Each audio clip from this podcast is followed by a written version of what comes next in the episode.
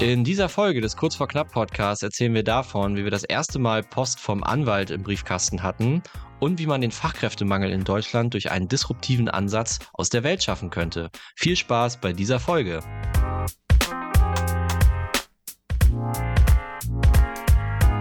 Herzlich willkommen zum Kurz vor Knapp Podcast. Hier erzählen wir von unserer persönlichen Achterbahnfahrt als Unternehmer. Ich bin Johannes und mir gegenüber sitzt wie jeden Freitag Nikolas. Wie geht's dir denn? Wie war deine Woche? Hello, hello. Ja, äh, mir geht's super. Und die Woche war mal wieder sehr geil. Wir waren am Wochenende ja unterwegs in Berlin. Mhm. AMC Hacking Live Event, das erste Event dieser Art. Oh, du hast sogar, du hast es richtig genannt. Das ist nämlich nicht das Meetup, sondern Hacking Live. Na klar, das, das war ist, ein sehr wichtig. Das ist ein ganz anderes Format. Und ähm, boah, echt geil gewesen. Also wirklich, die Location war krass, das war so ein altes Fabrikgebäude. Die Leute waren krass, ich glaube, es waren noch nie so viele Leute da äh, bei so einem MC Hackers Event. Und ja, viele Leute wieder getroffen, mit denen wir ja auch in den USA waren, Anfang des Jahres. Dementsprechend geiles Wochenende. Ich war, hab das ja noch ein bisschen verlängert, äh, war am Montag dann erst wieder zurück. Noch einen Freund in Leipzig besucht, in Leipzig wenn man das so ausspricht, keine Ahnung. Ähm, und ja, war geil. Wie war denn deine Woche? Ja, war auch cool. Ähm, tatsächlich, das, das Meetup ähm, hat mir auch sehr gut gefallen oder das, das Live-Event. Es war auch mal ein bisschen anders. Ähm, und ich habe vor allem eine Sache mitgenommen oder eine Sache hat mich überrascht. Ähm, und zwar haben uns, oder mich, für dich kann ich jetzt gerade nicht sprechen, aber äh, mich doch ein paar Leute angesprochen auf den Podcast und äh, es kam sehr positives Feedback. Also die Tatsache, dass überhaupt jemand diesen Podcast schon kannte, hat mich überrascht und eine Person hat mich sogar, äh, mit der ich mich nur so unterhalten habe, hat mich an der Stimme irgendwann erkannt, meinte, hey, ich kenne doch deine Stimme. Bist du denn zufällig der aus dem Podcast? Meinte ich, ja, der Podcast, den fast noch niemand hört, ist ja interessant so. Also das hat mich auf jeden Fall sehr gefreut. Ähm, ich meine, wir können ja unsere, unsere Klickzahlen, unsere Hörerzahlen auch sehen. Ich glaube, öffentlich sind die grundsätzlich nicht. Ähm, das heißt, wir wissen da so ein bisschen mehr. Wir machen da jetzt auch erstmal weiter ein Geheimnis draus, behaupte ich mal.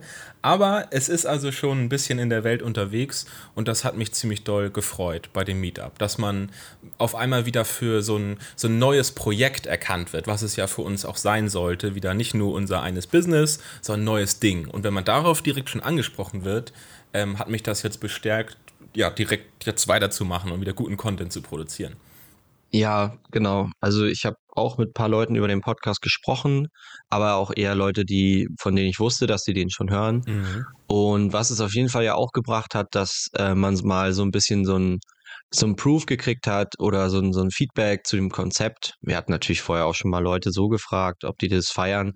Aber ich glaube, auf, ja, auf dem Meetup wurde nochmal ganz deutlich, dass das geil ist, was wir hier machen, dass es Leute tatsächlich interessiert, ähm, nämlich auch mal so Fail-Stories zu hören und so Fuck-Up-Stories zu hören.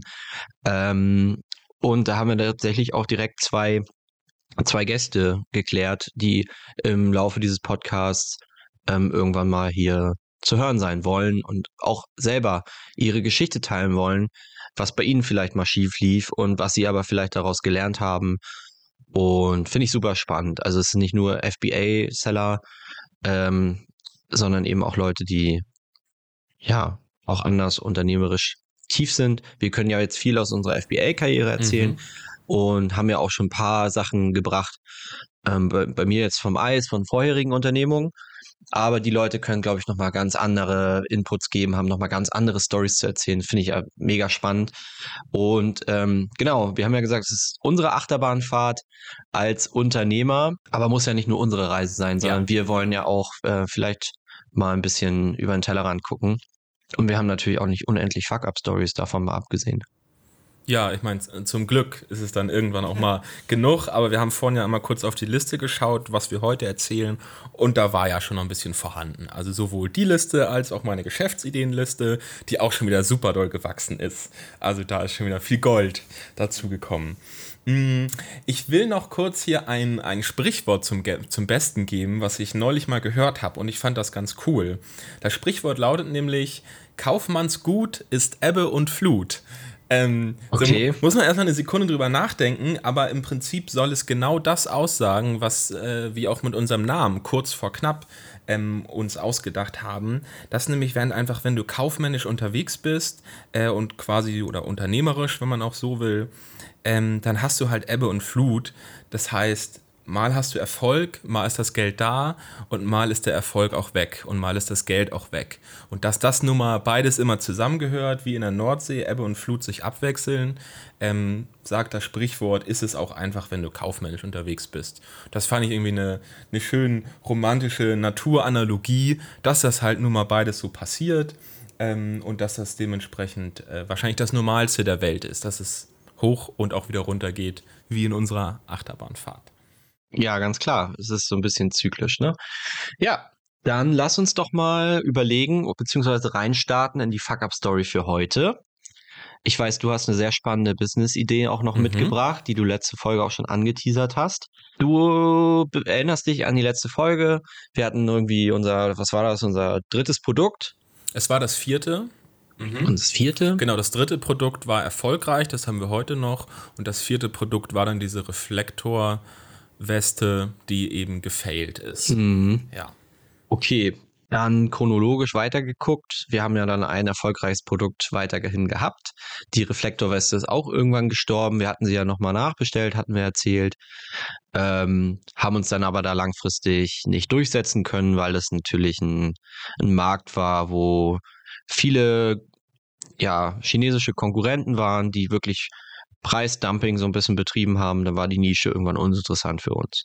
Konnten die Zielmargen nicht erreichen, die wir haben wollten und dann war es irgendwann vorbei, auch wenn wir kurzzeitig mal Bestseller in Sport und Freizeit waren. Genau. Und auch wenn wir das hatten wir neulich nochmal gesehen, ich glaube, nachdem wir die Folge fertig recorded hatten, war uns aufgefallen, was wir damals alles gemacht haben für dieses Produkt. Oh ja. Wir haben da ja Video, also wir haben da ja Produktvideos gedreht damals und zwar im richtig großen Stil. Mhm. Also richtig doll Outdoor Natur gewesen mit schon äh, einer gewissen Crew ähm, dabei. Damals wollten wir dann auch mal Facebook-Werbung so probieren. Da haben wir extra ein Making-of von dem Videodreh machen lassen äh, und das dann wiederum ein bisschen beworben damals und so. Mhm. Also wir haben einen riesen Aufriss gemacht. Auch super viele äh, Lifestyle-Shootings mit meiner Freundin damals. Habe ich sie joggen lassen bis zum geht nicht mehr. Ja, wir hatten wir hatten zwei Joggerinnen, deine Freundin, meine Freundin. Ja, Fürs Video stimmt. ist meine gelaufen, weil deine hat gefilmt. Ja. Äh, die hat das Making-of gefilmt und gecuttet und das habe ich tatsächlich letztens nochmal gesehen und es war wirklich ein geiles Video. Dieses ja. Making-of, das hat sie, also rein so cinematisch, äh, mega geil aufgezogen, auch so mit kleinen Interviews und so. Und ey, wir haben einen Motorradfahrer organisiert, der, da haben wir noch aus meinem alten Auto damals aus dem Kofferraum rausgefilmt und der Motorradfahrer. Und mit Drohne ist, sind wir auch rumgeflogen. Eine Drohne war da.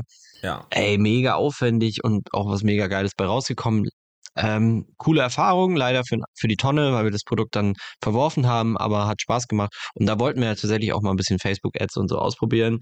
Ähm, quasi dieses Making-of so als so vorantreiben oder voranschicken, gucken, wie ist so das Engagement und dann eventuell auf die Leute, die das, die das Video wirklich weiter äh, als bis zur Hälfte geguckt haben, die dann targetieren und da dann nachher die eigentliche Ad für den Lounge und so. Aber bah, haben wir am Ende, ja, lief das alles nicht so, wie wir uns das vorgestellt haben. Also auch da haben wir ein bisschen Geld verbrannt und Zeit und hat aber Spaß gemacht, das Ganze. War ja damals auch eher Fall. noch so auf Hobbyniveau, das Ganze. Ja, und dann haben wir, wie gesagt, ein Produkt gehabt, äh, was so ein bisschen den Wendepunkt eingeläutet hat.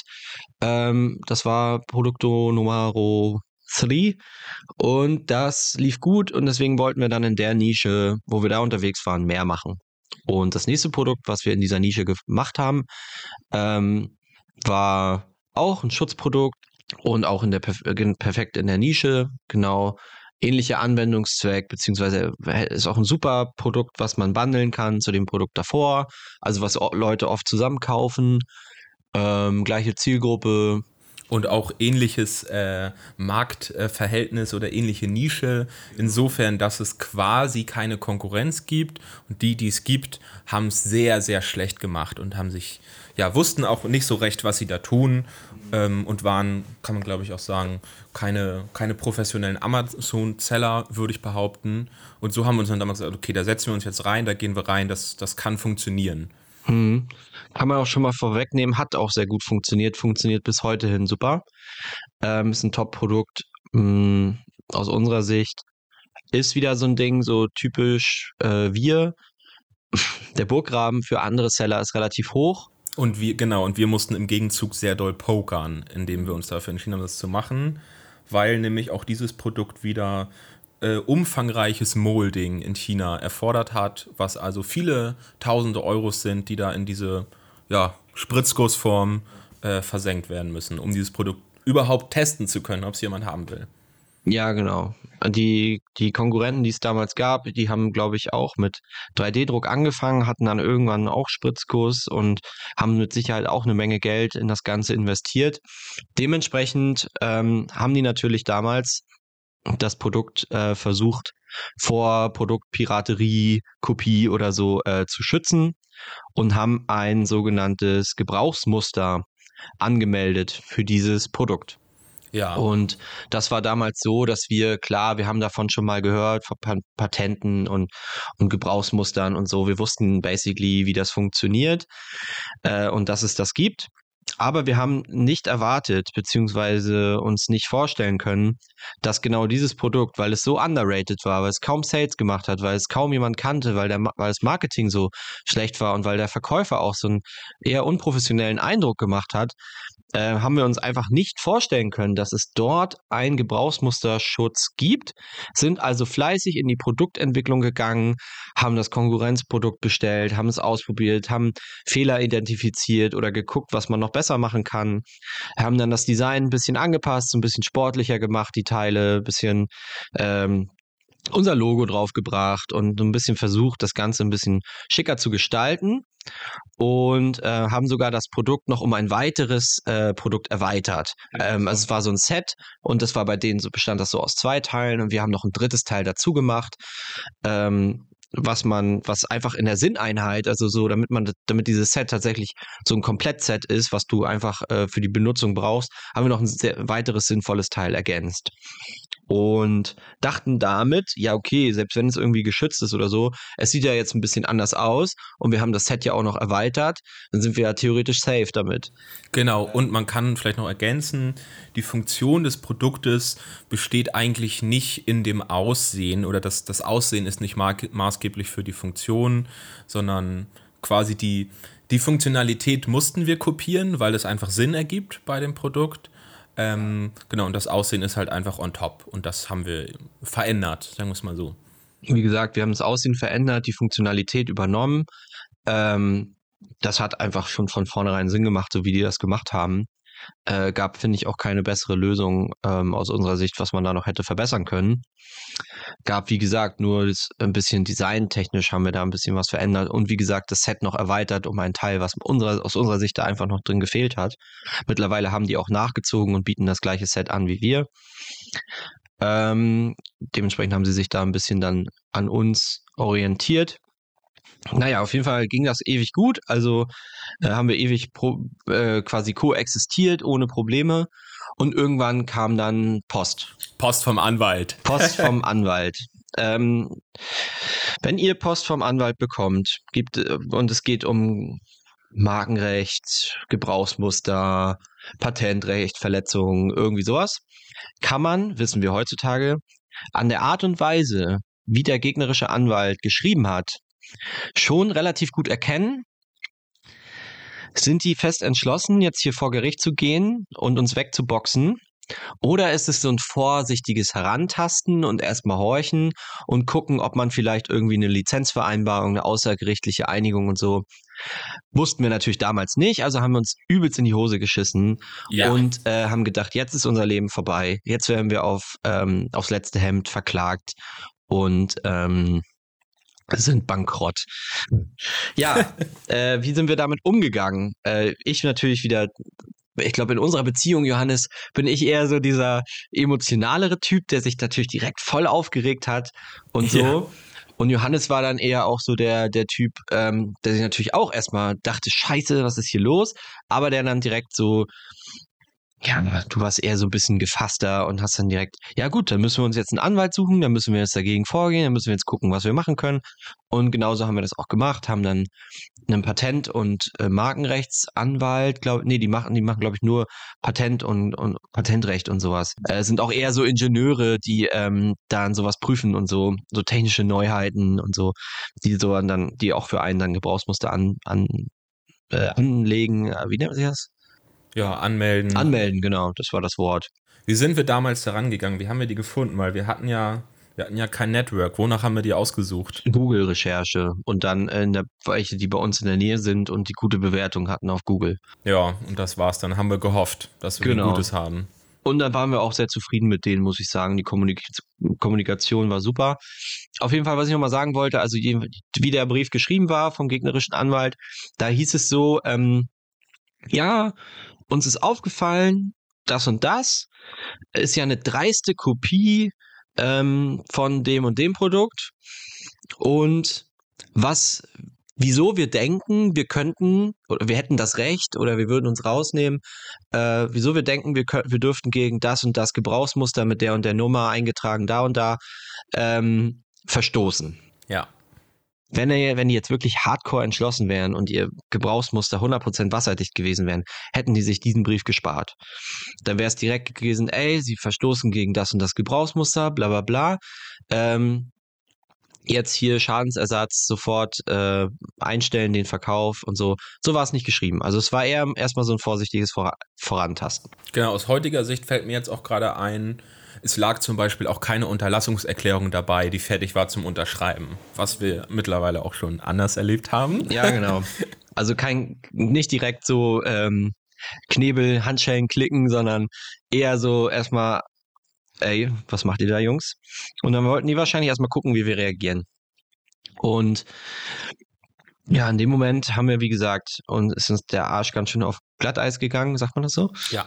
Ähm, und der Anwalt hat uns zum Glück ein bisschen beruhigen können, weil das Gebrauchsmuster von denen war nicht wirklich wasserdicht. Also es war, Leute, wenn ihr ein Gebrauchsmuster anmeldet, seid euch vorher sicher, dass ihr das vielleicht mit einem Anwalt zusammen macht, der euch auch genau sagt, was ihr schützen lassen könnt und was nicht. Und der euch vielleicht auch nochmal ein bisschen in die Realität zurückholt, dass das, was ihr da anmeldet, tatsächlich schützenswert ist, beziehungsweise tatsächlich eine technische Neuheit, eine technische ähm, Innovation in irgendeiner Form äh, darstellt. Genau, das muss man vielleicht einmal kurz abgrenzen und ganz kurz erklären, dass zum Beispiel ein Gebrauchsmuster kein Patent ist und dass der Ablauf, wie ein Gebrauchsmuster eingereicht wird, eigentlich nur heißt, es gibt irgendwo ein Portal, da kannst du deine Dokumente hochladen, die du dir selber sozusagen sogar ohne Anwalt theoretisch zusammenschreiben kannst, deine Beschreibung. Und dann wird das einfach eingetragen in der Datenbank. Das wird nicht geprüft von irgendeiner Institution, ob das rechtens ist. Genau, es ist ein sogenanntes ähm, ungeprüftes Schutzrecht. Und es wird dann immer erst dann im Falle ähm, eines Streits, wenn, wenn, es, wenn es zu Streitigkeiten kommt, dann wird es geprüft von einem Gericht im Normalfall. Genau. Und wir sind dann so daran gegangen, dass wir den Anwalt erstmal prüfen lassen haben, ist dieses Gebrauchsmuster überhaupt rechtskräftig, würde das vor Gericht überhaupt Bestand haben? Und da ist zum Glück bei rausgekommen, seiner Einschätzung nach, nee, es gibt es zwar noch nicht für genau diesen Anwendungsfall, aber das Prinzip gibt es zuhauf quasi kann man vielleicht als Vergleich sagen, eine Hülle fürs iPhone. Die muss halt eine bestimmte Form haben, weil das iPhone hat diese Form. Und dann kannst du die Hülle von dem, äh, die, die Form der Hülle nicht einfach ändern, weil es muss nun mal so sein, liegt in der Natur der Sache. So ein bisschen, so ein ähnlicher ja. Fall war das bei uns. Und es wäre jetzt zum Beispiel, wenn du jetzt ähm, bei dem iPhone, jetzt wollen wir noch mal bleiben, ähm, hinten zum Beispiel da, wo das Apple-Logo ist, die Hülle transparent machst dann wäre das vielleicht super unique und du wärst vielleicht der Einzige, der das so machen würde, dass vielleicht das Cover sonst schwarz ist, aber du diesen so einen kreisrunden Ausschnitt machst mit transparentem Kunststoff, dass man das Apple-Logo noch sehen kann für den Flex. ähm, dann wäre das vielleicht super unique und du wärst vielleicht der Einzige, aber das Prinzip von dieser Hülle verändert sich nicht. Also es ist nicht innovativ, es ist nicht grundlegend neu und es ist auch noch nichts, was irgendwie zu, nie zuvor da gewesen ist. Und in unserem Fall war das auch so, dass es diesen, für den Anwendungsfall gab es das noch nicht, aber das Prinzip ähm, wie das Ganze funktioniert hat, war nicht innovativ, war nicht neu, war also quasi gab es für 100.000 Anw andere Anwendungsbereiche gab es sowas schon. Ja.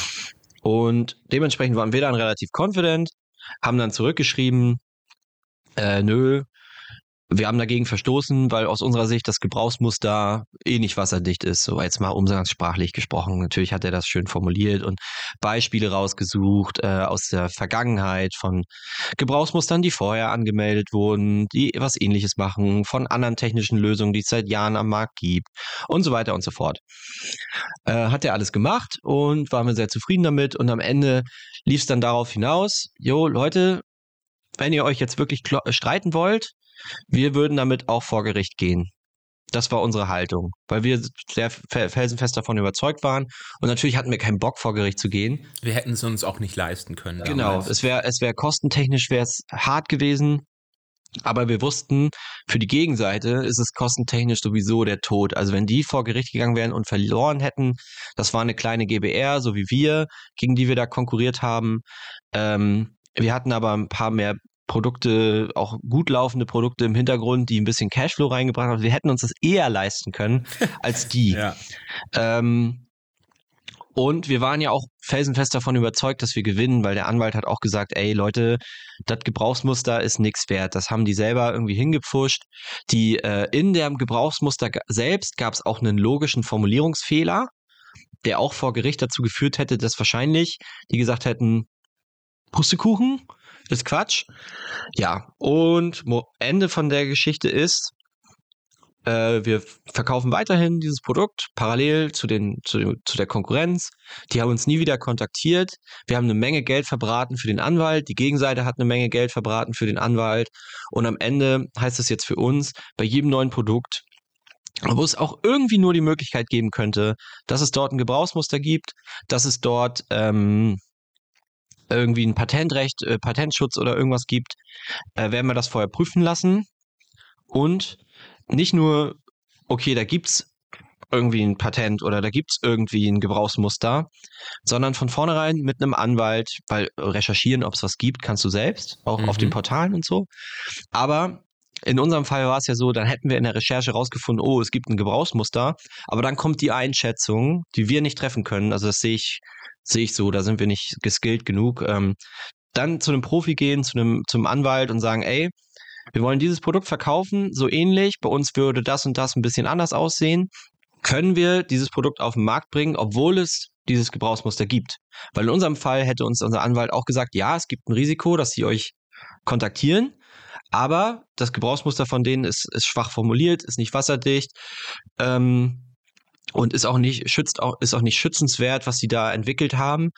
Ähm, dann hätten wir es wahrscheinlich trotzdem gemacht. Hätten das Risiko eingegangen, also ein bisschen Kosten-Nutzen abgewegt und so. Mittlerweile total, also beste Entscheidung da entschieden, gegen das trotzdem zu machen. Wir hätten uns damals wahrscheinlich auch dann dazu entschieden, das trotzdem zu machen, auch wenn es ein Gebrauchsmuster gibt. Das Learning für uns daraus, wenn es irgendwas ist, wo wir uns nicht sicher sind, ähm, auf jeden Fall den Anwalt einmal heiern, dann lieber die paar tausend Euro dafür ausgeben, dass der einmal eine verbindliche Aussage macht.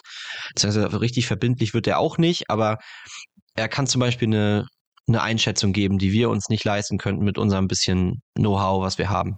Mhm. Ja, ich glaube, das ganze Anwaltsthema ist auch noch so ein Ding, äh, da würde ich von mir auch noch nicht behaupten, dass ich da irgendwie jetzt besonders erfahren bin oder schon so wirklich irgendwie weiß, worauf ich hinaus will. Ich glaube, das ist ein bisschen ähnlich wie mit Steuerberatern.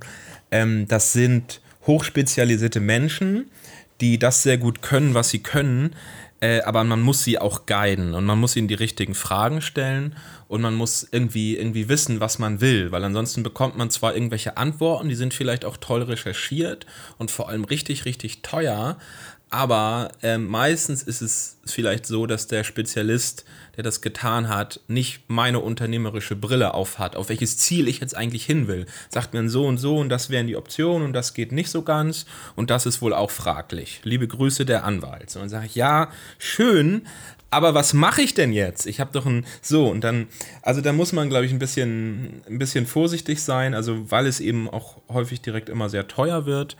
Ähm, und ich glaube, da müssen auch wir noch noch Erfahrung sammeln. Ähm, und auch einfach, das ist, glaube ich, auch so ein typisches Thema, wo es richtig zu tragen kommt, wenn man ein gutes Netzwerk hat, wenn man wirklich einen richtig guten Anwalt kennt und weiß, jedes Mal wieder rufe ich den an.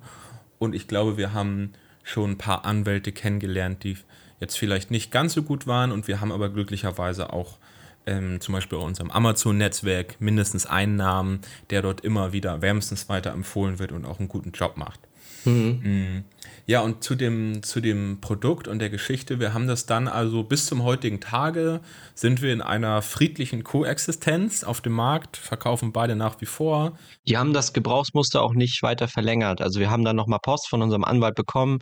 Ey, übrigens, das Gebrauchsmuster ist, ähm, du musst diesen Gebrauchsmusterschutz irgendwie alle paar Jahre, glaube ich, äh, verlängern. Und äh, die haben den nicht nicht verlängert, logischerweise. Also das genau. Gebrauchsmuster ist jetzt auch quasi nicht mehr existent.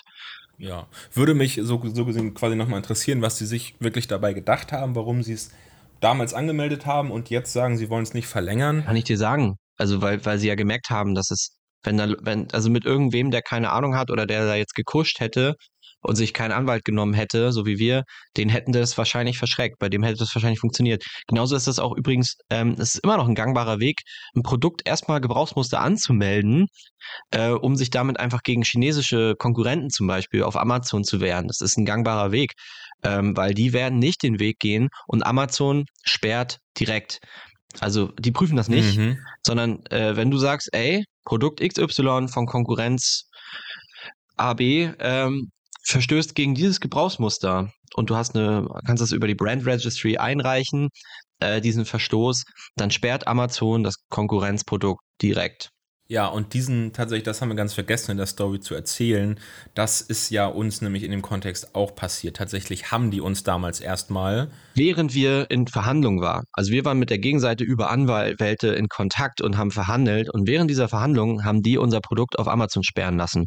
Und das hat dazu geführt, dass wir nicht mehr diesen mit, mit dem Patentanwalt geschrieben haben, sondern dann haben wir gesagt, recht gesagt, so Leute, so nicht. Das ist äh, Eingriff in den, in den Wettbewerb. Hier ist noch nichts entschieden. Ihr könnt uns nicht die äh, nicht verbieten oder nicht die, den, die Grundlage zum Verkaufen entziehen, äh, weil ihr habt eigentlich basically kein Recht dazu. Euer Gebrauchsmuster ist nichts wert. Und dann haben wir direkt den Schritt gemacht und haben uns einen richtig darf man das so sagen, einen richtig fucking teuren äh, Rechtsanwalt dazu geholt, aus Hamburg irgendwo, ähm, und der hat den dann richtig bösen Brief geschrieben, sodass wir dann hier mit Klage drohen, bla bla bla. Der Brief alleine hat auch nochmal richtig Kohle gekostet, mhm. aber hat dazu geführt, dass die haben wir auch eine böse Frist, irgendwie 48 Stunden, dann ist das Produkt wieder online, sonst machen wir euch platt. So nach dem Motto. Das hat gezogen. Das würde ich auch immer wieder so machen. Also wenn uns irgendwer nochmal mit einem, mit einem irgendeinem billigen Gebrauchsmuster abmahnt und, und uns irgendwie mit einem, uns irgendwie auf Amazon sperren lässt, irgendein Produkt, ähm, und das ist ein deutscher Händler, dann auf jeden muss ihm auf jeden Fall klar sein, Leute, oder muss euch auch klar sein, wenn ihr das macht. Ähm, gegen die Chinesen funktioniert das super, weil die werden nicht losgehen und sich einen Anwalt holen. Vermutlich. Äh, habe ich ist jedenfalls die, die Erfahrung, die, die ich so gehört habe von anderen Leuten. Gegen einen deutschen Seller könnt ihr euch das sparen, weil die wissen ganz genau, ey, äh, ihr könnt nicht einfach nur weil ihr ein Gebrauchsmuster habt, den Leuten direkt den, das Produkt sperren. Ähm, das geht zwar rein technisch, weil Amazon es genau. immer erstmal macht. Genau, und dann ärgert ihr euch da, äh, ärgert sich natürlich die Gegenseite. Wenn es nur darum geht, euch die Konkurrenz abzufacken, könnt ihr das gerne machen. Aber es wird dazu führen, dass die Gegenseite sich, so wie wir, einen Anwalt nehmen und sagen, ey, das geht so nicht. Und direkt ähm, euch richtig auf den Sack gehen. und äh, das, das haben die dann auch ganz schnell wieder gelassen. Das Produkt war dann auch nach drei Tagen wieder online, nachdem Amazon das geprüft hat. Und äh, ja, die haben das quasi zurückgezogen, weil es keinen Sinn gemacht hat. Und wie gesagt, da war, da war der, der, da war der, das Ding auch gegessen, weil wir haben dann, wie gesagt, diesen Rechtsanwalt gehabt, der hätte uns vor Gericht vertreten, das hätte der Patent, Patentanwalt nicht gemacht. Und dann haben die auch schon gesehen, so, die Jungs sind ready, äh, die würden auch, die würden auch vor Gericht ziehen. Und wir waren echt so, ja, das hat uns halt in der Seele verletzt. Wir waren ein bisschen persönlich auch angegriffen, muss man sagen. Ähm, obwohl wir die Seite natürlich komplett verstehen können. Die haben wahrscheinlich irgendwo in ihrem Keller mit einem 3D-Drucker ewig rumprobiert, bis sie die perfekte Form gefunden haben. Und dann kommen wir um die Ecke und äh, in Anführungszeichen kopieren das einfach. Ähm, klar, mega scheiße für die. Auf der anderen Seite, so funktioniert nun mal die Welt. Also klein, keine Ahnung, was die sich gedacht haben, dass sie für immer da die Vorreiter sind.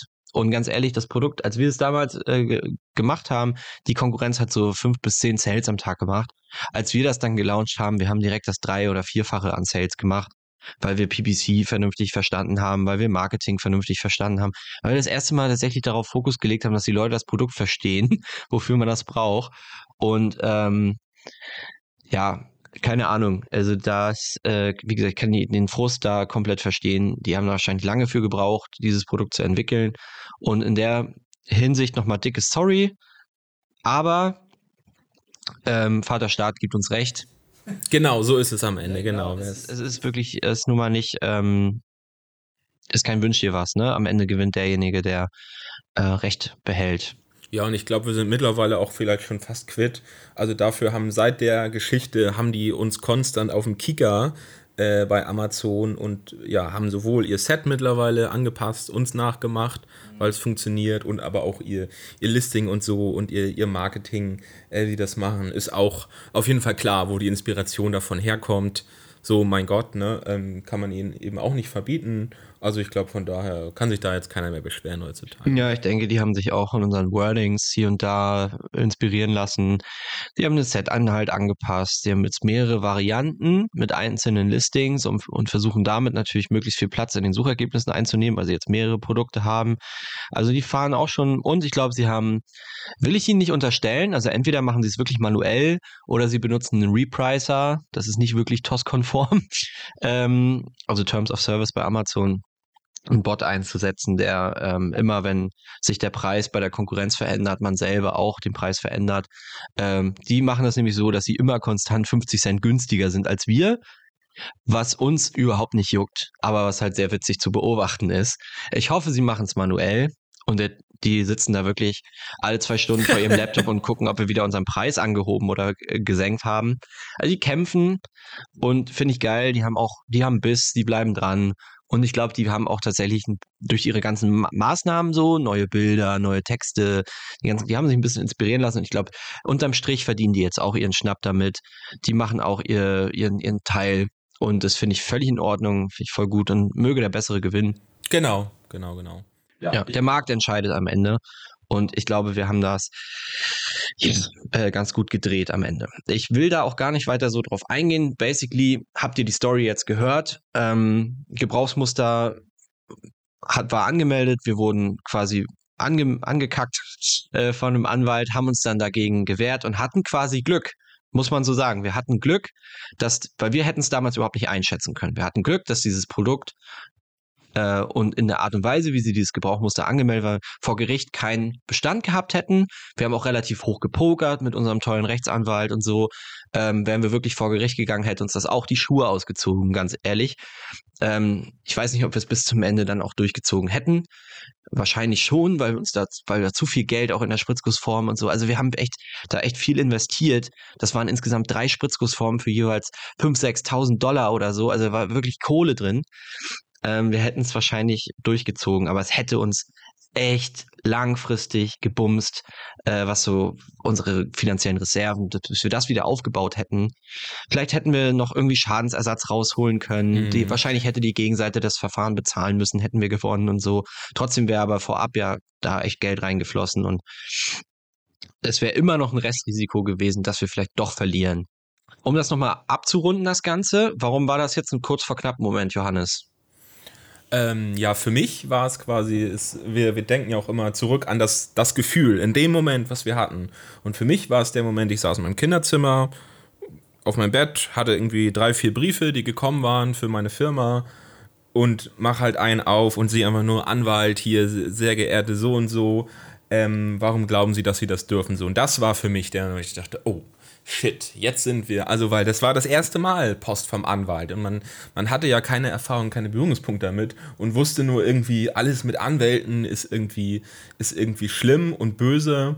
Äh, man hätte ja sein können, dass die uns, wer weiß, wie doll, irgendwie Schadenersatz und so, äh, Zahlungen und das, wir hatten ja damals nicht viele Produkte, die irgendwie Cashflow erzeugt haben. Also, es war absolut, wir waren verwundbar sozusagen. Ähm, Und man hatte eben damals keine Erfahrung, wie das ist, was da kommt.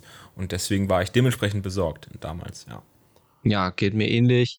Und rückblickend betrachtet, wie gesagt, wäre das halt auch äh, wirklich, war das ein finanzieller Schaden, auch wenn wir es außergerichtlich klären konnten, der ja für uns, also war eine nie da, vorher dagewesene Ausgabe. Seitdem haben wir wirklich äh, uns wirklich dreimal überlegt bei jedem Produkt, ob wir es machen. Da haben wir auf jeden Fall daraus gelernt.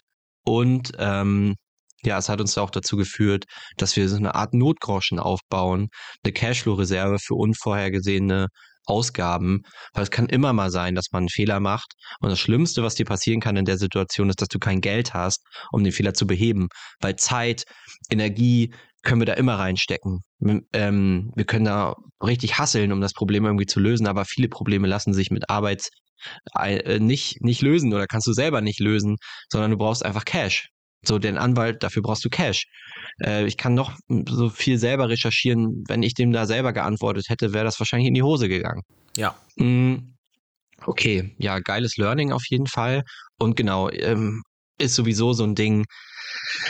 Ich verstehe das, also das war für mich sowieso fremd und jetzt in der Vergangenheit ist es ja nochmal passiert, Post vom Anwalt, ähm, da ging es um eine andere Sache, aber immer diese, diese Hackgesellschaft, jeder gegen jeden und anstatt man einfach mal, wir haben zum Beispiel mit einem Konkurrenten in unserer Nische, der ist einfach auf uns zugekommen und hat gesagt, ey, Jungs, äh, kann sein, dass euch das ein bisschen triggert, was ich hier in letzter Zeit mache.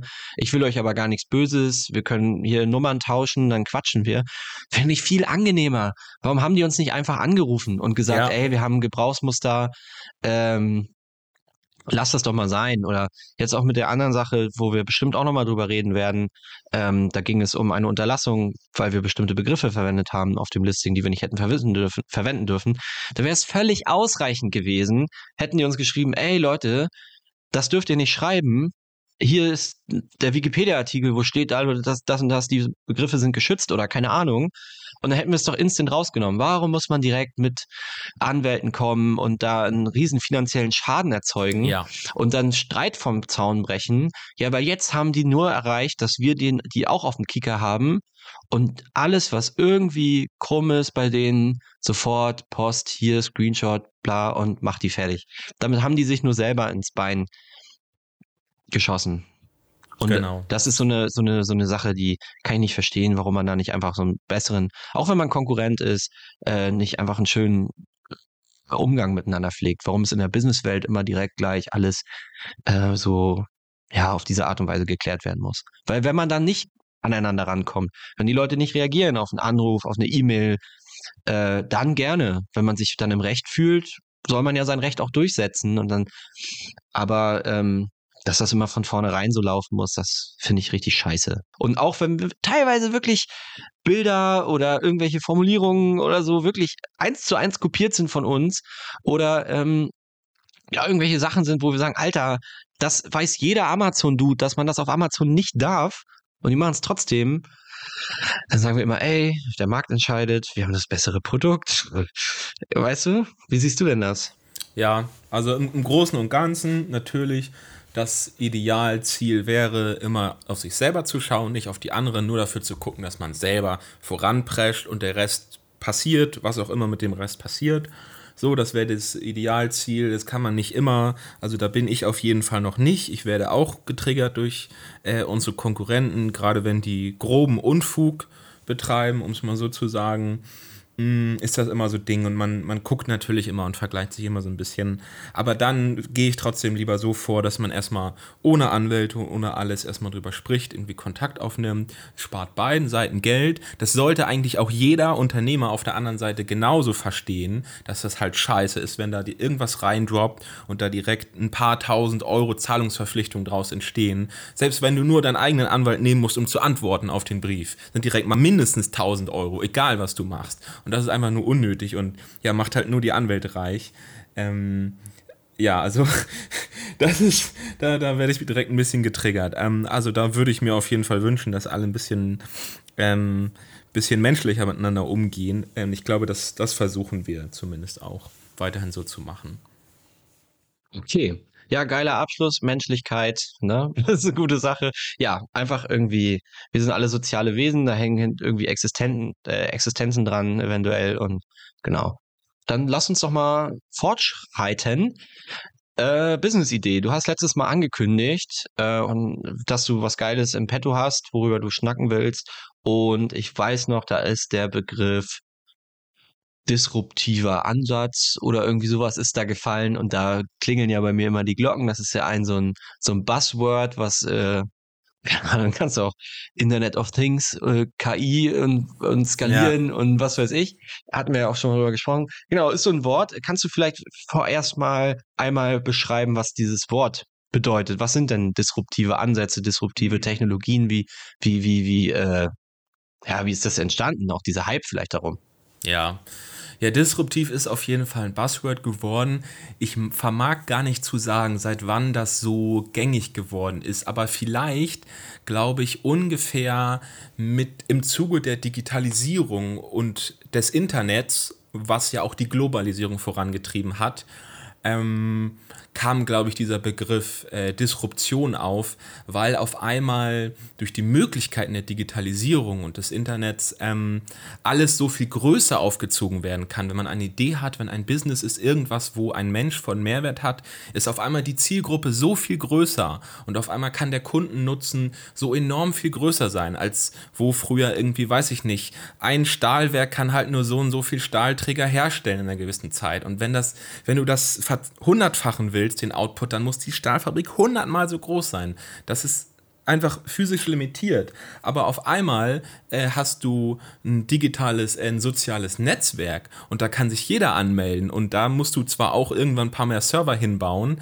aber trotzdem kann Facebook viel schneller wachsen als irgendein Stahlwerk. So und damit ähm, Gut, weiß ich nicht, ob man jetzt, also man kann den Begriff Disruption auf verschiedene Dinge anwenden, aber es geht grundsätzlich darum, äh, vielleicht eine, eine bestehende Branche, einen bestehenden Sektor äh, von Grund aus umzuwerfen, dadurch, dass auf einmal ein Player reinkommt, der so einen enorm großen Hebel ansetzen kann und eine Sache so enorm viel besser machen kann. Entweder besonders viel besser oder für besonders viele Menschen.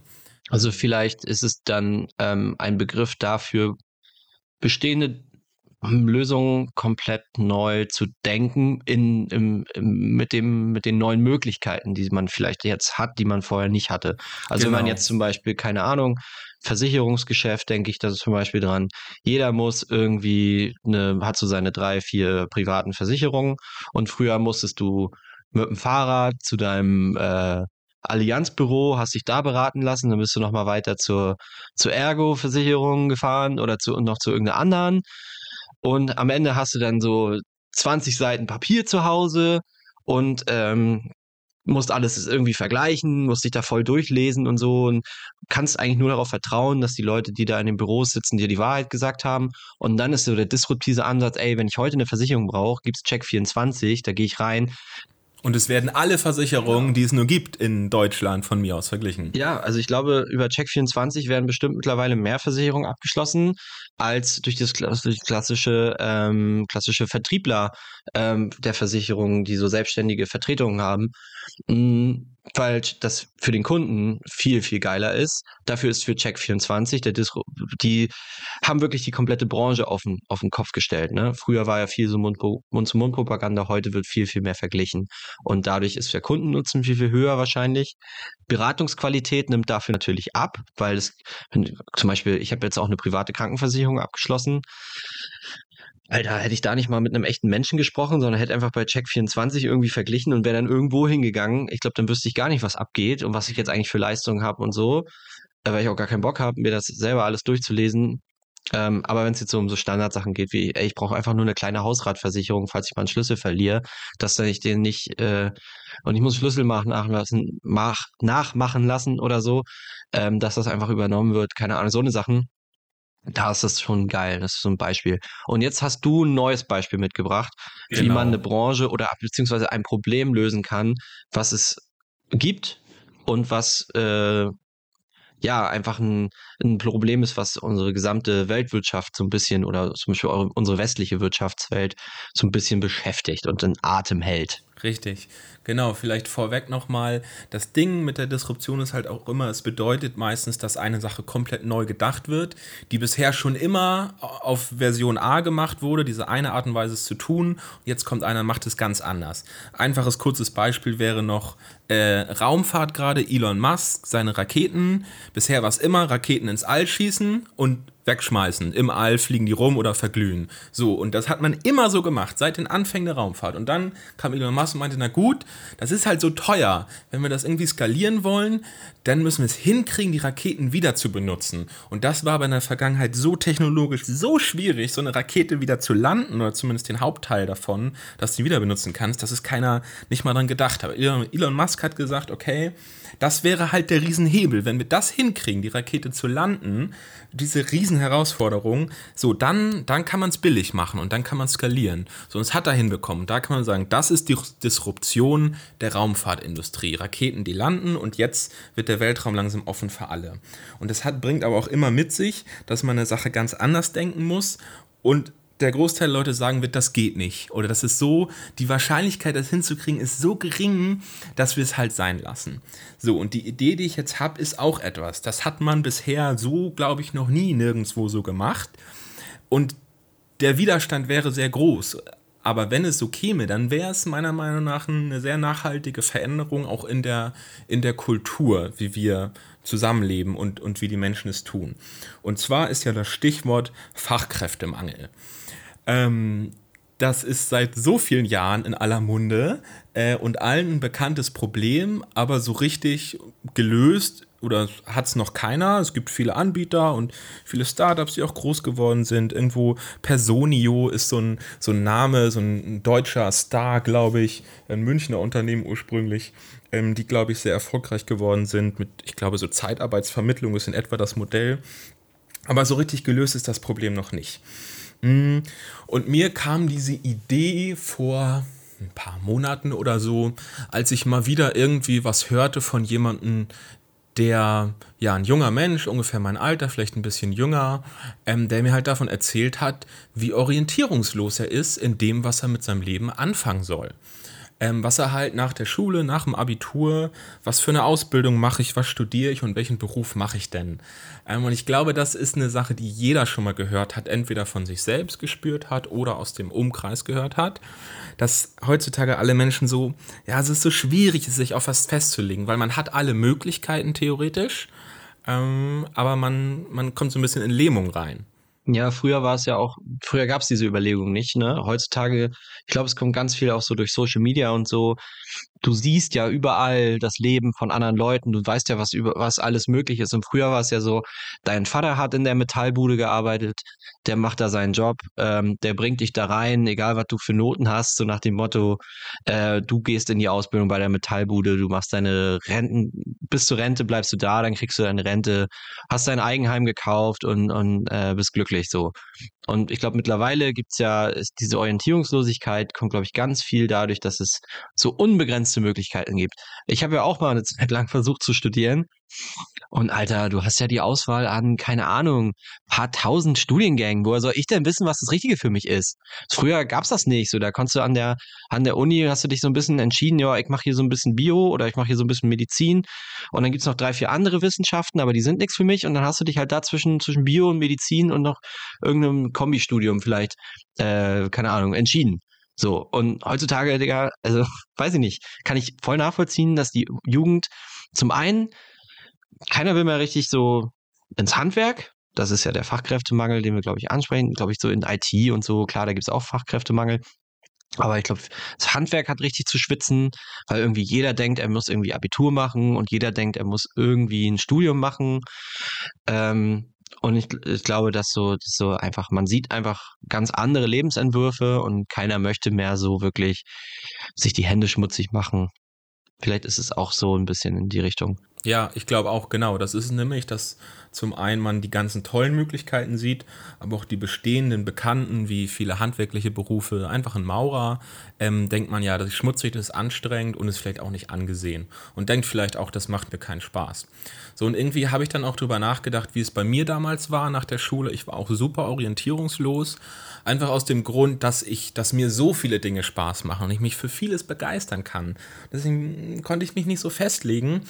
Ähm, und irgendwie hatte ich damals auch nicht so den, den Riesendrive, da jetzt innovativ ranzugehen an meine Selbstfindung, was ich denn will, so dass es dann am Ende so geendet ist, dass ich bei der Agentur für Arbeit saß, ähm, in der Berufsberatung ähm, und da ein bisschen gequasselt habe mit irgendeinem einer Beamtin und die hat dann am Ende des Tages ihr Computerprogramm geöffnet, ihre Datenbank und dann war irgendwie rausgekommen, irgendwie mit Medien, das macht mir Spaß, so ein bisschen Film, Film und Foto hatte ich so ein bisschen damals schon gemacht, hat sie halt das eingetippt, was für Ausbildungsberufe gibt es denn, die da und was zu tun haben, weil ich wusste, studieren will ich nicht, weil ich muss was Praktisches tun, ich konnte es nicht mehr ertragen, nur zu lernen, ohne es anzuwenden, also Ausbildung, die irgendwie Medien im Stichwort haben, so und so hat sie mir dann, weiß ich nicht, drei 30 Ergebnisse aus der Agentur für Arbeit Datenbank rausgekloppt und ich habe dann 30 Bewerbungen geschrieben. So, weil ich wollte ja, ich wollte ja was tun. Ich wollte Next Step. So und das war das. Aus heutiger Sicht äh, oder ist es halt so uninspiriert und es ist so so plump. Ähm, so und dann habe ich mich irgendwo ein bisschen beworben und dann habe ich irgendwann noch irgendwas gemacht. Mm, und ich glaube, das ist halt so in etwa der Weg, wie man das heutzutage auch macht. Und es gibt halt nicht so viele Möglichkeiten, mm, daran zu gehen. Man bewirbt sich dann irgendwo, vielleicht macht man mal ein bisschen hier Probearbeiten und vielleicht ein bisschen da Probearbeiten. Aber am Ende des Tages entscheidet man sich doch sehr schnell für einen Weg und den studiert man dann, dann macht eine Ausbildung und vielleicht merkt man nach dem Studium, das war es nicht. Und vielleicht macht man noch ein anderes Studium, wenn man ganz mutig ist. Machen das manche Menschen. Aber irgendwie settelt man sich dann irgendwo und gibt sich zufrieden mit irgendwas, wenn es halt okay ist. So, und meine Idee war jetzt, was ist denn, wenn wir das ganze Ding mal ganz umkrempeln und wenn einfach jeder junge Mensch, der an dieser Stelle steht, ähm, ich kann mir vieles vorstellen, ich möchte glücklich sein mit dem, was ich tue, aber ich weiß nicht was wenn wir diesen Menschen die Möglichkeit geben, das halt einfach mal richtig doll auszuprobieren, richtig viele Dinge zu probieren, weil das ist einfach ein faktisches Problem, das geht nicht. Ähm, du kannst halt, es ist nicht üblich, sich irgendwo zu bewerben zu einer Ausbildung und die dann ständig zu wechseln. Es wird erwartet, du machst deine Ausbildung zu Ende, es wird erwartet, du machst dein Studium und auch Probearbeiten und so ist es halt üblich, dass du vielleicht bei ein, zwei vielleicht drei Dingen irgendwie das machst, aber dann sollst du dich schon entschieden haben. Und meine Idee wäre jetzt, man baut ein Netzwerk auf, es gibt eine zentrale Plattform, eine Vermittlerplattform und da sind an zwei, da sind zwei Parteien angeschlossen. Die eine Partei sind die jungen Menschen, die Drive haben, die Bock haben, das zu finden, was sie wirklich erfüllt, wo sie 100% Energie reinstecken ähm, und aber orientierungslos sind. Und auf der anderen Seite angeschlossen sind einfach all die Unternehmen und Arbeitgeber, die Probleme haben, überhaupt Leute zu finden und natürlich auch Leute, die motiviert sind und genau richtig sind an der Stelle. Und dann würde man das halt so aufziehen, auch von der Kultur her eben neu gedacht, dass es normal ist, dass vielleicht ich als junger Mensch mit meinem Abitur mich da anmelde und was dann passiert ist, dass gesagt wird, okay, 100 Tage lang machst du jetzt hier das Programm und in den 100 Tagen bist du in 100 Unternehmen. Jetzt mal so dahingesagt. Oder von mir aus in den 100 Tagen bist du in 20 Unternehmen. Und dass du aber diese ganz breite Facette von sowohl Unternehmen als auch Branchen, als Dinge, die du dir vorstellen kannst, halt einfach ausprobieren kannst. Und dass es normal ist, dass du überall nur kurze Zeit bist, um viel zu sehen. Ja, finde ich einen mega geilen Ansatz. Das wäre quasi wie so eine Art Praktikum, aber halt gesplittet auf ganz viele Betriebe. Und für die Betriebe ist es natürlich ein geiles Ding, weil die ja natürlich die Möglichkeit haben, sich vorzustellen in kurzer Zeit. Die Frage ist, was für einen nachhaltigen Eindruck du gewinnen kannst, wenn du nur fünf Tage da bist, aber ähm, trotzdem eine gute Idee. Und äh, was, was mich daran so ein bisschen fasziniert ist, man muss es ja nicht so machen, dass es jetzt komplett divers ist, weil wenn ich von vornherein weiß, ey, ähm, Handwerk interessiert mich nicht, ich will lieber was irgendwie am PC machen, kann man bestimmt auch noch branchenmäßig so ein bisschen filtern. Ja. Und was mir daran auch gut gefällt, ist so dieser, äh, dieses kulturelle Umdenken, dass es nämlich völlig in Ordnung ist und dass du die Sicherheit hast, dass du nicht der Einzige bist, der so drauf ist, sondern dass es auf dieser Plattform, keine Ahnung, ein paar Millionen äh, Nutzer gibt, die alle das gleiche Problem haben und es quasi dann dazu automatisch zu so einem Umdenken kommt, die Unternehmen vielleicht auch umdenken, wie sie sich nach außen präsentieren, ähm, finde ich eine geile Sache, weil die haben dann wirklich nur fünf Tage Zeit, dich zu überzeugen und die geben sich dann vielleicht auch ein bisschen mehr Mühe.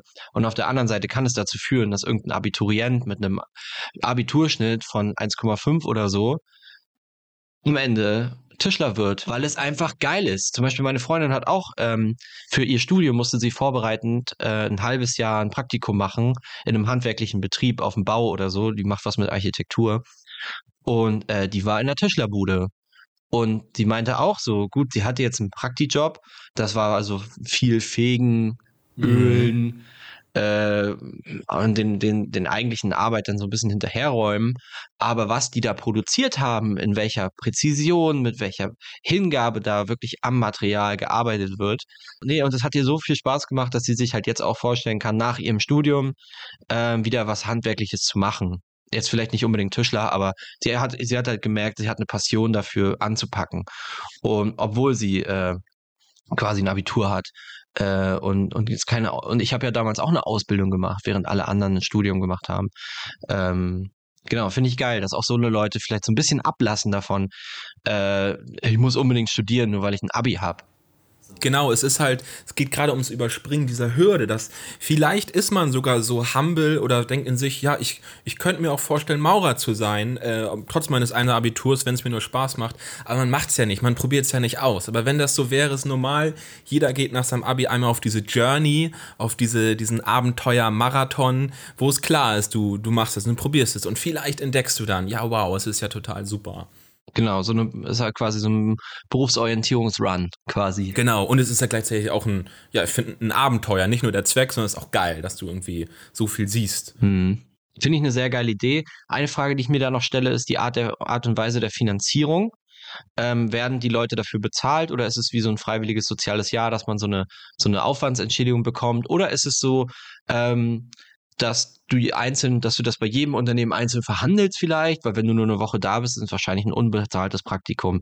Wenn man jetzt aber das über die Plattform macht, wo sich alle Unternehmen auch mit einem bestimmten Betrag im Monat vielleicht beteiligen, könnte es sogar so sein, dass die Plattform dafür sorgt, dass du während der Zeit auch eine Aufwandsentschädigung bekommst, also so eine kleine Art von Vergütung, weil du musst dir überlegen, wenn du jede Woche in einer anderen Stadt bist oder jede Woche in einer anderen Firma, zu der einen Firma in deiner Nähe kannst du vielleicht mit dem Fahrrad fahren, die andere Firma, andere Branche ist vielleicht zwei Städte weiter, da musst du vielleicht mit dem Zug hinfahren oder mit deinem kleinen Pkw. Ähm, das heißt, so ganz ohne Vergütung und dann heute hier, morgen da, muss ja auch flexibel sein und Flexibilität setzt ein bisschen Kohle im Portemonnaie voraus, meiner Meinung nach.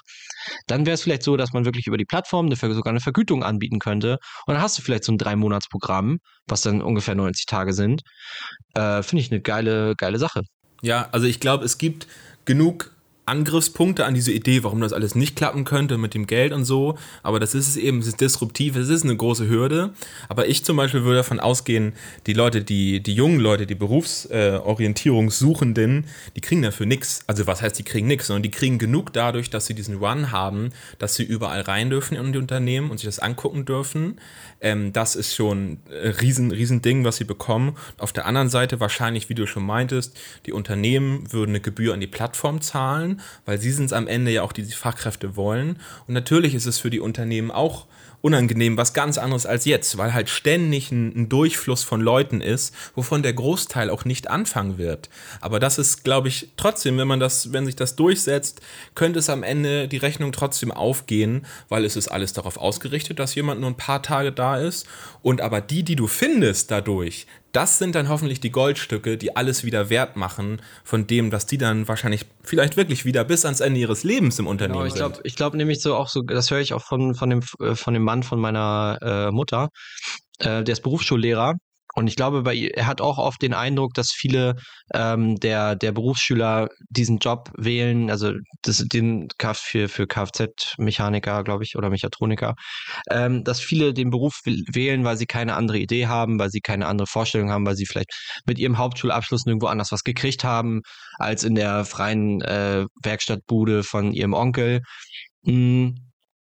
Aber wenn du dann Leuten, und dann ist natürlich die, die Moral auch eine ganz andere. Ne? Mhm. Wenn du dann aber Leute hast, die auch in 20 anderen Unternehmen waren, die also auch von anderen Früchten genascht haben ja. und sich trotzdem für dich entscheiden, dann weißt du, okay, das ist nachhaltig, finde ich eine super geile Sache für die Unternehmen, mega guter Anreiz. Und natürlich wird es nicht ähm, keine Ahnung, Henrys Fliesenleger-Service sein, der sich das leisten kann. Er selbst selbstständig mit seinen vier, fünf Angestellten. Da wird es niemanden geben, der darauf ausgerichtet ist, alle fünf Tage einen anderen Prakti einzulernen. Ja. Es wird also wahrscheinlich können sich das nur Unternehmen leisten, ähm, nicht von einem, die, die Beträge müssen ja gar nicht teuer sein, die Plattformgebühren, aber so von der, vom Arbeitsaufwand her und von der Hingabe her, um das auch gut zu machen, diese Chance gut zu nutzen, werden, werden, wird das wieder zu einer Zentralisierung der Branchen führen, dass wieder die großen Unternehmen, es, die es auch jetzt schon schaffen, ähm, durch Headhunter, bla bla bla, irgendwie es hinzukriegen, im Fachdenke, Fachkräftemangel ja immer irgendwie zu decken. Für die wird es komfortabler, weil die können vielleicht aus dem aus dem Personalmanagement oder so oder aus den einzelnen Abteilungen irgendwen abstellen, der wirklich der Ausbildungsleiter oder so, oder vielleicht wechselt das auch durch, kann man, egal. Auf jeden Fall werden die es irgendwie hinkriegen, mhm. jeden, jede Woche ein Prakti durchzuführen äh, und dem das Unternehmen zu zeigen. Kleinere Unternehmen glaube ich eher nicht. Aber trotzdem gibt es ja auch, gibt ja auch große Bauträger, wo auch Handwerk gemacht wird und so. Und dann würde es sich vielleicht eher dahin so ein bisschen konzentrieren. Und wie, wie, ist natürlich schade, weil dann so kleine typische Handwerksbetriebe vielleicht langfristig aussterben würden, wenn man es jetzt mal weiterdenkt. Angenommen, das wäre jetzt das das neue Nonplusultra-Prinzip, so wie du ein freiwilliges soziales Jahr machst, kannst du mhm. da eben ein freiwilliges äh, Berufsorientierungsjahr oder so, würde das dann vielleicht heißen, machen. Ja, das würden dann wahrscheinlich nicht alle Betriebe mitgehen können. Genau, vielleicht aber kann es auch passieren, sei es ähnlich wie in der Autoindustrie oder vielleicht jetzt wie mit der Raumfahrt. Am Anfang die Innovation wird finanziert durch die, die Geld haben, die Großen und irgendwann wird alles günstiger. Irgendwann gibt es auch im äh, im VW Golf gibt es dann auch irgendwann Anschnallgurte, die es äh, zehn Jahre vorher nur in der Mercedes S-Klasse gab. Und so mit der Raumfahrt, jetzt wird auch irgendwann ein kleines Start-up, kann sich dann auch leisten, einen Satelliten ins All zu schießen, was vor 20 Jahren sich dieses Start-up nicht leisten konnte. Vielleicht, weil die großen Unternehmen und diese Plattform dazu beitragen, dass es ein gesellschaftliches Umdenken gibt. Mhm. Dass nämlich auch Handwerksbetriebe oder so klassische Ausbildungsberufe wieder attraktiver werden dadurch, dass viele Leute da reinschnuppern und merken, ey, das ist voll geil. Ich hatte bei mir an der Ausbildung auch jemanden, der hat ähm, irgendwie IT und Datensicherheit oder sowas studiert, hat sogar einen Master da drin gemacht und hat dann bei einem Maschinenbauunternehmen ist er wieder in die Ausbildung gegangen und hat einfach nur den ganzen Tag Windows-Probleme gelöst, Server neu aufgesetzt, Telefonanlagen eingerichtet, so, ähm, so Basic-Kram, ähm, obwohl der eigentlich krass programmieren kann äh, und obwohl der eigentlich einen richtig Plan hat, so von Datensicherheit und, und, und, und, und IT-Sicherheitssystemen und so. Und der hat auch gesagt, ey, der, ich habe äh, nach dem Studium ein halbes Jahr Praktikum gemacht in einer großen IT-Firma, die für andere Unternehmen so äh, irgendwie gearbeitet haben. Mhm. Und so auf Projektbasis. Ich habe da, hätte da gutes Geld verdient, aber Alter, das hat mich so gestresst. Und der hat einfach gesagt, ey, ich will irgendwie was mit Hardware, ich will was mit Computern machen. Ich habe gar keinen Bock, den ganzen Tag zu, zu coden oder so. Das ist das, was mich eigentlich interessiert. Und jetzt hat er halt mit Hardware zu tun. Jetzt stellt er PCs auf, äh, repariert, keine Ahnung, und, und, und schafft halt Infrastruktur, äh, IT-Infrastruktur in einem produzierenden Unternehmen und hat auch den direkten Austausch zu den Mitarbeitern, was er viel geiler findet jetzt. Und das ist, da wäre er vielleicht vorher nie drauf gekommen. Ähm, oder wäre er vielleicht viel schneller drauf gekommen, hätte er diesen, diesen Run gemacht, hätte verschiedene Sachen im IT-Bereich, im Computer was weiß ich, digitalen Bereich irgendwie ausprobiert äh, und hätte gesehen, ey, es gibt eine Ausbildung, es gibt ein Studium, ich kann da mal reingucken, ich setze mich hier mal fünf Tage in die Vorlesung, ich mache hier mal fünf Tage so äh, Praktikum und am Ende hätte er dann gesagt, ey, ich brauche das Studium nicht, die Ausbildung ist genau das, was ich machen will. Ja. Und hätte sich echt sechs, sieben Jahre Studium klemmen können. Genau. Und genau das finde ich eigentlich auch an der Idee so sexy. Nicht nur, dass sie den Fachkräftemangel löst, wirtschaftlicher Nutzen, dies, das, sondern auch, dass es quasi äh, der gesamten Gesellschaft zugute käme, weil im besten Falle dadurch einfach viel mehr Leute viel glücklicher sind. Weil arbeiten tun eh alle im Großen und Ganzen. Aber ich glaube, insgesamt sind viele Menschen auch unglücklich oder sind nur so halbglücklich und dadurch werden alle viel mehr an die Stelle, an die sie gehören. So, vielleicht sind es nicht mehr Leute insgesamt, äh, die irgendwo arbeiten, aber sind mehr an der richtigen Stelle. Ja, ich merke es auch gerade bei meiner, bei meiner Schwester, die ist auch nicht so glücklich in ihrem Job, aber die weiß auch nicht, was sie stattdessen machen will. Also macht sie das erstmal weiter. So. Mhm. Und ähm, das ist eigentlich, finde ich, keine Lösung. Und ich finde es eigentlich eine schöne Sache, wenn man die Möglichkeit bekommt, ähm, verschiedene Sachen auszuprobieren und sich selbst zu finden, weil alleine heutzutage kriegt die kriegt unsere Gesellschaft oder unsere Jugend kriegt das nicht mehr hin. Es gibt viel zu viele Möglichkeiten und es gibt viel zu viele Leute, die nicht wissen, was sie machen wollen, weil sie auch vielleicht ähm, sich die falschen Vorbilder setzen oder auch vielleicht, weil das Handwerk irgendwie einen schweren Stand hat momentan. Ähm, und irgendwie unattraktiver wird. Und die Leute müssen sich was einfallen lassen. Und so eine zentralisierte Plattform, über die man das abwickeln könnte, äh, wäre eine geile Sache. Und eben die Möglichkeit zu haben, so ein einfach ein halbes Jahr sich beruflich zu orientieren und überall reinzuschnuppern zu können, ohne die Angst zu haben, äh, es ist irgendwie doof oder gesellschaftlich nicht anerkannt, wenn ich hier jetzt nach fünf Tagen wieder weg bin. Mega guter Vorschlag. Ich glaube, ähm, wenn da draußen jetzt jemand ist, der Bock hat, äh, eine Plattform zu bauen, der irgendwie Lust hat, äh, da, da sich zu engagieren, finde ich geil. Also wenn es das irgendwann mal geben würde, das würde, glaube ich, einen großen Impact haben. Genau. Und da ähm, kann die Person, die es vielleicht tatsächlich vorhat, sich gerne auch melden. Also das wäre vielleicht das, das wäre was, hat man glaube ich gehört, wir sind mit, mit Herz und Seele dabei, wir finden das grundsätzlich eine sehr gute Sache. Keine Ahnung, wir suchen natürlich auch immer nach neuen Investmentmöglichkeiten, theoretisch, ne? Genau. Gut, Nikolas tippt auf seine Uhr. Wir haben nämlich, glaube ich, einen neuen äh, Rekord erreicht. Jetzt hier knackig über eine Stunde. Aber es war sehr gut, finde ich. Mhm. Ähm, und ich glaube, damit wollen wir für diese Woche Schluss machen, oder? Ja, also seid gespannt. Wie gesagt, Gäste sind geplant. Keine Ahnung, wann die kommen. Da sind wir noch in Absprache. Aber es wird demnächst jetzt auch ein bisschen Input von außerhalb geben. Nicht nur von uns beiden, sondern aus unserer Bubble. Und äh, wie gesagt, wenn dir der Podcast gefallen hat, wir freuen uns immer, wenn du das teilst, ähm, damit wir weiter, damit die Community hier weiter wächst und noch mehr Leute von diesem mega geilen Format hier äh, erfahren. Richtig, jawohl. Ähm, damit war es das auch von mir und mir bleibt nur noch euch allen eine wunderschöne Woche zu wünschen. Eingehauen.